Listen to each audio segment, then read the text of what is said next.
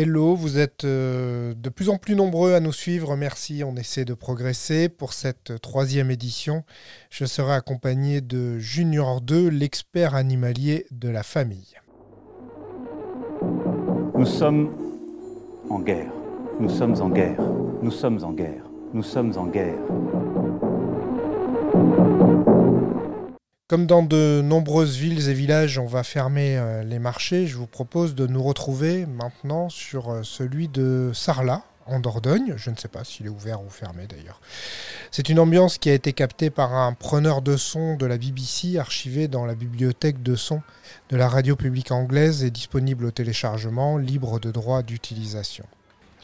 J'espère euh, vraiment que des sociologues, des ethnologues sont en train d'observer euh, tous ces comportements, tous ces fonctionnements contraints par le confinement, toutes ces familles à qui on impose le huis clos, toutes ces personnes qui subissent un isolement forcé, ces habitudes métro, boulot, dodo cassées du jour au lendemain, toutes ces certitudes bousculées du plus haut niveau de l'État aux citoyens lambda.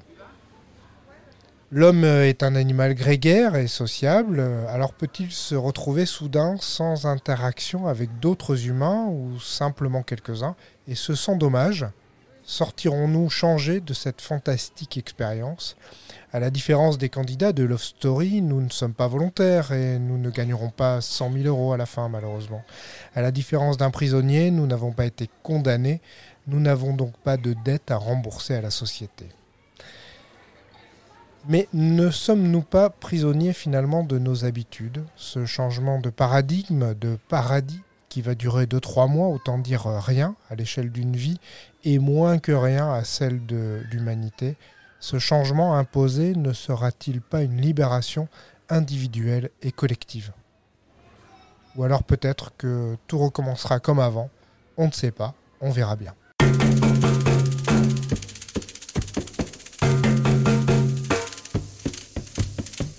Bonjour à tous, aujourd'hui je vais vous parler du seul mammifère au corps recouvert d'écailles qui était jusqu'à aujourd'hui inconnu du grand public.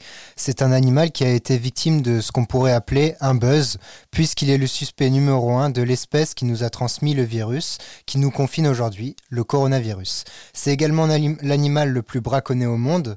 Ce que l'on peut dire, c'est qu'il a bien réussi sa vengeance. Je veux bien évidemment parler du pangolin. Le pangolin, euh, c'est une espèce en voie d'extinction. De par le braconnage qu'il subit, il est plus braconné que l'éléphant, le lion ou encore le rhinocéros. Il vit dans les régions tropicales de l'Afrique comme au Nigeria où sa capture est valable d'une peine d'emprisonnement de 5 ans. Cependant, il continue à être braconné pour sa viande ou encore ses écailles qui, selon la culture chinoise, guériraient du cancer ou de la stérilité, même s'il n'y a aucune validation scientifique sur ce sujet, d'autant plus que ces écailles, comme la carapace d'une tortue, est, constituée de kératine, c'est donc l'équivalent pour nous euh, de nos ongles.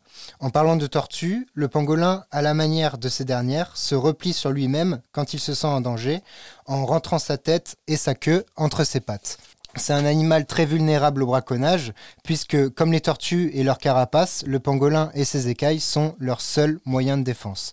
Inefficaces contre les humains, elles peuvent quand même, dans la nature, résister à des morsures de lions ou de phacochères. Il est de la même famille que les fourmiliers et son, alimentation est donc essentiellement composée de fourmis et de termites. De la même manière que le fourmilier, il s'alimente à l'aide de, sa langue qui ressemble à un ver de terre qu'il plonge dans une fourmilière et se nourrit des fourmis restées collées sur cette dernière. C'est un animal solitaire qui fait ses terriers dans d'anciennes termitières qui sont euh, une aubaine pour beaucoup d'espèces, euh, en plus du pangolin comme les pitons ou encore les tortues et même les chauves-souris. Ces terriers peuvent atteindre jusqu'à 4 à 5 mètres de profondeur. Même si cet animal est en danger d'extinction, certains pays ont créé des forêts fermées au public et protégées où de nombreux pangolins y sont relâchés. Et j'espère que ce virus nous servira de leçon et laissera cette espèce vivre sa vie comme les autres. C'est la danse de Firma, le petit pangolin. C'est la danse de Firma, le petit pangolin quand il fait son malin. C'est la danse de Firma, le petit pangolin. C'est la danse de Firma, le petit pangolin quand il fait son malin. Et voilà, vous savez tout, et on se retrouve une prochaine fois.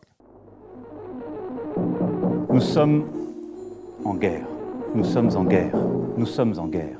Nous sommes en guerre.